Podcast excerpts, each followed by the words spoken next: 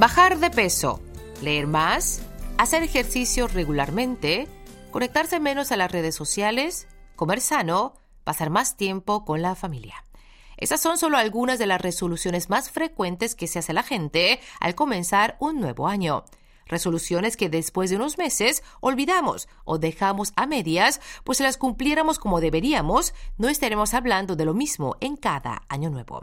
Pero esto es lo de menos, pues lo importante, al menos en mi opinión, es tomar resoluciones, hacer planes para los meses que vienen, no siempre para cumplirlos, sino para rearmarnos de esperanza y obtener fuerzas para seguir viviendo. Porque al fin y al cabo, el año nuevo es simplemente un día más en nuestras vidas, solo que puede ser un buen pretexto para renovar energías. Y eso es justamente lo que proponemos a nuestra audiencia, usar como excusa el año nuevo, ahora que también ha pasado el año nuevo lunar, para dejar atrás los malos recuerdos, no preocuparse demasiado por lo que depara el futuro y vivir plenamente el presente. De esa manera abrimos Corea Diario en la voz de quien les habla, Daniela Ju, con esta canción interpretada por Mac Tuve e Iraon. A ti que brillas hoy también. 별빛이 내린 밤 그 풍경 속 너와 나 날 새롭게 하는 따뜻하게 만드는 네 눈빛 네 미소 영원히 담아둘게. 너로 가득한 마음 널 닮아가는 나 날 위한 선물 꿈보다 더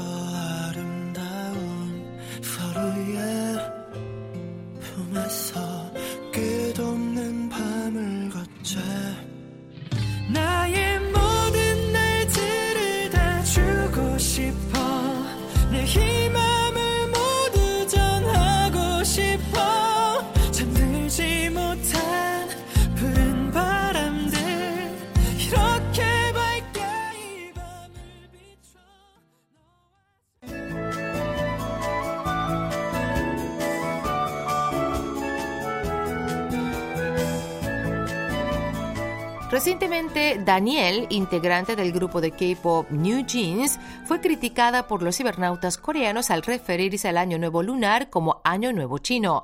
Mientras que el activista cultural So Kyung-dog fue atacado por cibernautas chinos al abogar por el uso del término Año Nuevo Lunar.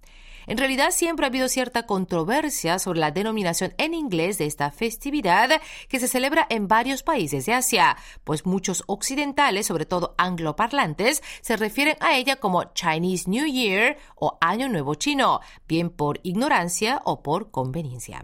Sin embargo, considerando las distintas costumbres y formas de celebración de cada país o cultura, aplicar a dicha festividad el gentilicio chino supone definitivamente una falta de respeto. Además, el Chunje, que es como los chinos llaman también al año nuevo según el calendario lunar, traducido al inglés como Spring Festival o Festival de Primavera, tiene un origen y un significado totalmente distinto al año nuevo lunar que celebran otras naciones asiáticas, concretamente al Seollal de Corea.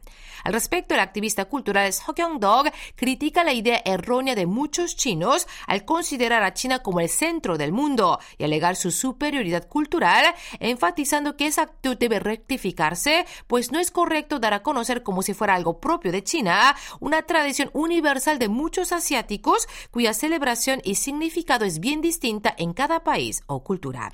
De hecho, actualmente es tendencia global reemplazar el viejo término de Año Nuevo Chino por el de Año Nuevo Lunar. Incluso hasta se usan las denominaciones propias de cada país para esta festividad como Tet en Vietnam o Solal en Corea. Por ejemplo, el Museo Británico tituló una reciente exposición celebrando Solal y la promocionó en Internet con el término de Año Nuevo Lunar coreano. En reacción, los cibernautas chinos atacaron al museo en Twitter, pese que la terminología usada era totalmente correcta, pues la exposición era sobre música y danza tradicional de Corea.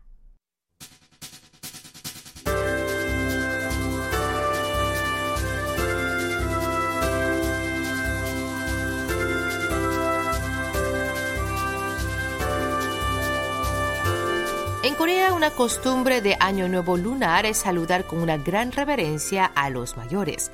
A cambio, los mayores dan a los niños unos billetes con unas cuantas bendiciones para el año que comienza, como sé buen estudiante y pórtate bien, no te enfades con tus padres y llévate bien con tus hermanos, etc.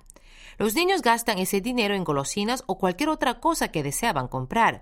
Pero últimamente esta costumbre está cambiando, o mejor dicho, la costumbre se mantiene. Lo que está cambiando es la mentalidad de la gente, que ahora piensa que en vez de dar a los niños unos billetes que pueden gastar en un par de días, es mejor entregarles algo más duradero, algo que pueda servirles más tarde como inversión, además de ayudarlos a sensibilizarse más sobre la importancia de las finanzas personales.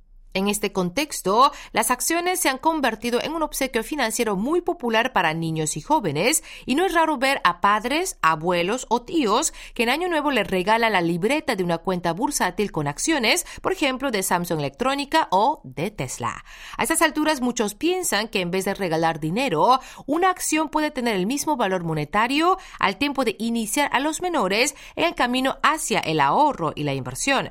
Aquí algo a tener en cuenta es que cuando alguien compra una acción para un tercero, el título se emite a nombre de un beneficiario y si es un menor, se requiere un adulto custodio con autorización para vender o transferir la acción en nombre del tenedor del bono hasta que éste cumpla la mayoría de edad. Actualmente los trámites no son tan complicados, pues la gran mayoría de las agencias de bolsa de Corea han creado el servicio obsequio bursátil o stock gifting en años recientes, ante la popularidad de las acciones como regalo para niños y adolescentes. Al margen de las acciones de la Bolsa Nacional, las más demandadas como regalo para sus hijos son las acciones de Tesla, seguidas por las de Apple, Nvidia y Alphabet, mientras que las acciones en que los adolescentes desean invertir si pudieran son Apple, Alphabet, Tesla y Amazon, por este orden. Hacemos ahora una pausa musical con este tema del cantante Kaho. Comienzo. Y luego los espera Unanam en Destino Corea.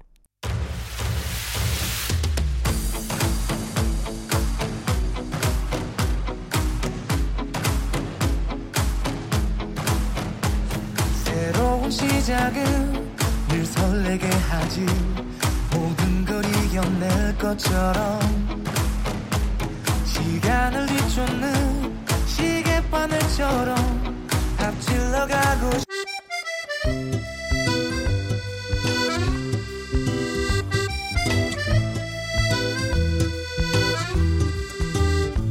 Hola, Unanam les saluda en una nueva entrega de Destino Corea. Hoy les invito a continuar nuestro recorrido por Andong, ciudad referida como la capital del pensamiento coreano, por la relevancia que tuvo desde tiempos remotos en el desarrollo de doctrinas que moldearon las religiones, los rituales, los movimientos filosóficos y los sistemas ético-morales de los coreanos. Esta misión se agudizó durante la dinastía Choson, cuando el confucianismo se estableció como pensamiento rector de la sociedad, pues Andong fue la cuna del confucianismo coreano. Esta semana les invito a un recorrido virtual por dos Sowon, las academias neoconfucianas designadas como Patrimonio Mundial de la Humanidad.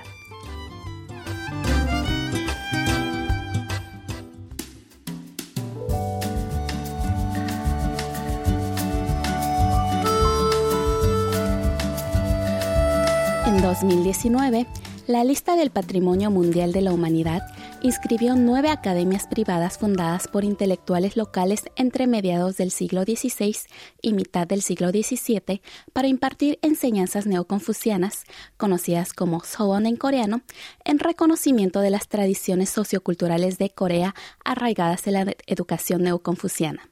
Andong alberga dos de estas academias, quizá las más reconocidas. Pyeongsan Sowon y Tosan Sowon.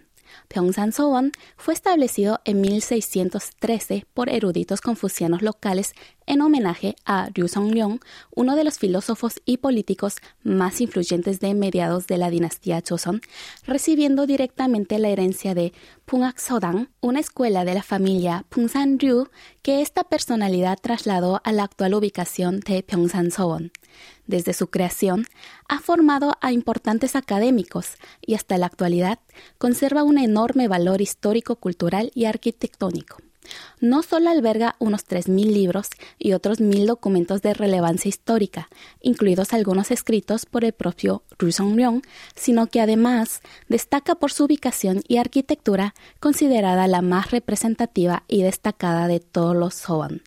En concreto, destaca la distribución de los edificios que componen la academia, pues integra la naturaleza del entorno no como un mero paisaje de fondo, sino como parte intrínseca de su diseño arquitectónico. También cautiva ver los distintos niveles de las edificaciones, dejando como protagonista central al pabellón abierto Manlude. En conjunto, visto desde la entrada, ofrece una perspectiva arquitectónica ascendente que luce imponente ante la mirada de cualquier visitante.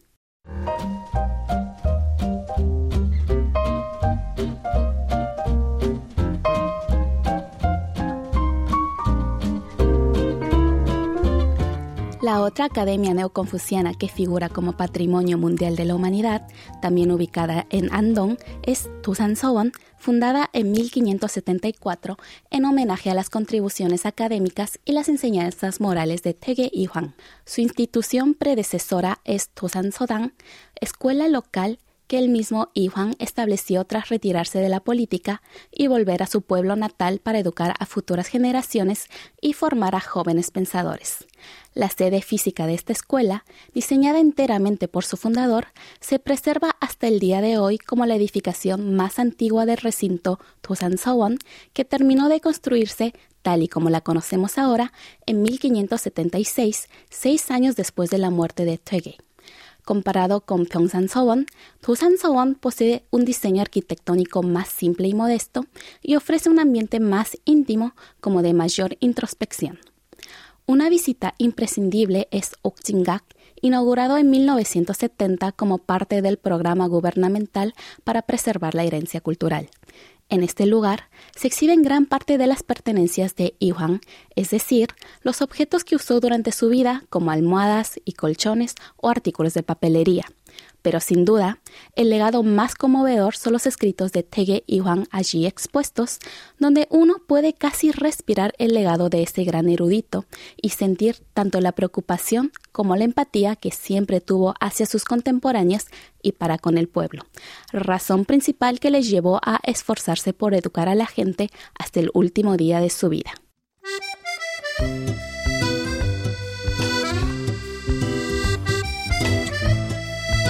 Con esta recomendación terminamos nuestro paseo de hoy, pero seguiremos descubriendo Andong la próxima semana.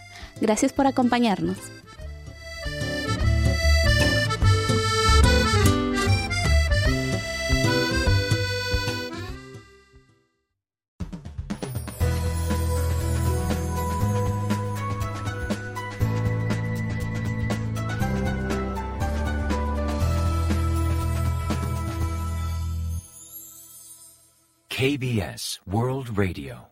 Sintoniza la programación en español de KBS World Radio del miércoles 25 de enero.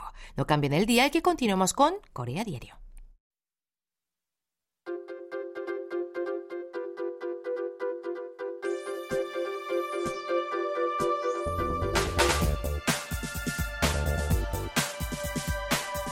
Los canales de YouTube más visitados en estos momentos por estudiantes surcoreanos que se preparan para el examen de ingreso universitario están a cargo de docentes o exdocentes de bachillerato, profesores de academias privadas o estudiantes de las mejores universidades del país.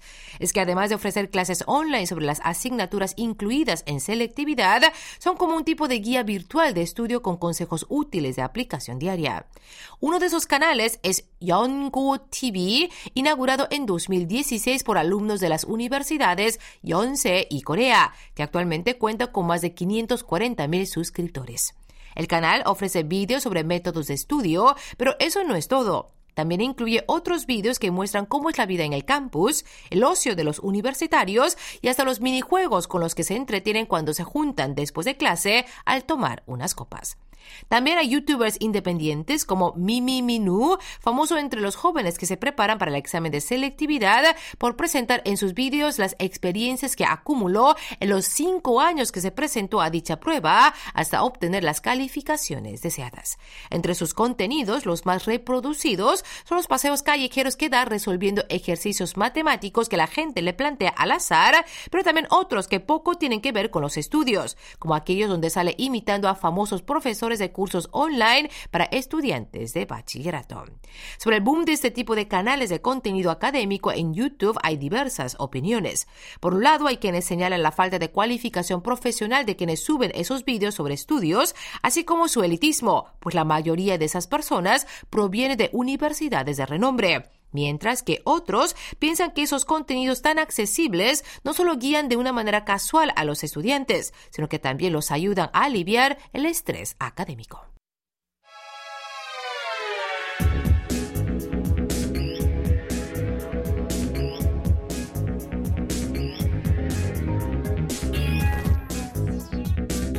La contaminación lumínica aumenta rápidamente y en algunos lugares del planeta el número de estrellas percibidas a simple vista se ha reducido a la mitad en menos de 20 años, según afirma un nuevo estudio presentado hace poco por la revista Science. Para observar cómo cambia el brillo del cielo con la luz artificial a nivel global, los investigadores tomaron los avistamientos estelares registrados entre 2011 y 2022 del proyecto Globe at Night, donde unos 51 mil ciudadanos científicos de todo el mundo recibieron mapas de las estrellas y los compararon con el cielo nocturno desde su ubicación. Así los investigadores detectaron que el brillo del cielo ha aumentado un 9,6% por año en promedio, es decir, el doble que cuando comenzó el estudio, y mucho más de lo medido por los satélites. Ante semejante cambio en la luminosidad del cielo nocturno, en un periodo de 18 años, una ubicación que tenía 250 estrellas visibles se habría reducido hasta 100. Algo a destacar aquí es que el estudio coincide con el reemplazo de muchas luces exteriores por tecnología LED o diodo emisor de luz, aunque los expertos dicen que su impacto en la contaminación lumínica no es claro. Algunos investigadores alegan que eso sería beneficioso, pero otros que sería dañino ante los cambios espectrales y el efecto rebote, mientras la alta eficacia lumínica de los LED conduce a instalar luces más brillantes o a usarlos durante más horas. El estudio afirma que el mercado global de LED para nuevas luces en general aumentó desde menos del 1% en 2011 al 47% en 2019 llegando a concluir provisionalmente que la visibilidad de las estrellas se deteriora a gran velocidad a pesar de o a causa de la introducción de LED en la iluminación exterior. También señala que la polución lumínica ha cambiado el paisaje de los cielos nocturnos y que nos hemos acostumbrado a eso. Así si a lo largo de la historia humana cuando las personas salían de la noche podían ver el cosmos de frente, al menos en noches sin luna, y podían ver las estrellas y la Vía Láctea, ahora esa experiencia es realmente inusual y será cada vez menos frecuente. Finalizamos así el programa de hoy. La canción que pone punto final a esta edición lleva como título ese conjunto de estrellas que algún día podremos perder de vista si no ponemos un alto a la contaminación lumínica. Vía Láctea canta Lee ji Y aquí yo me despido hasta que la conducción les acompañó Daniela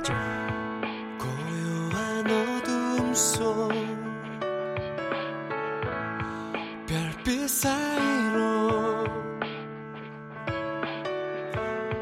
작은 창을 열어 손을 내밀어 본다 별들은 저 멀리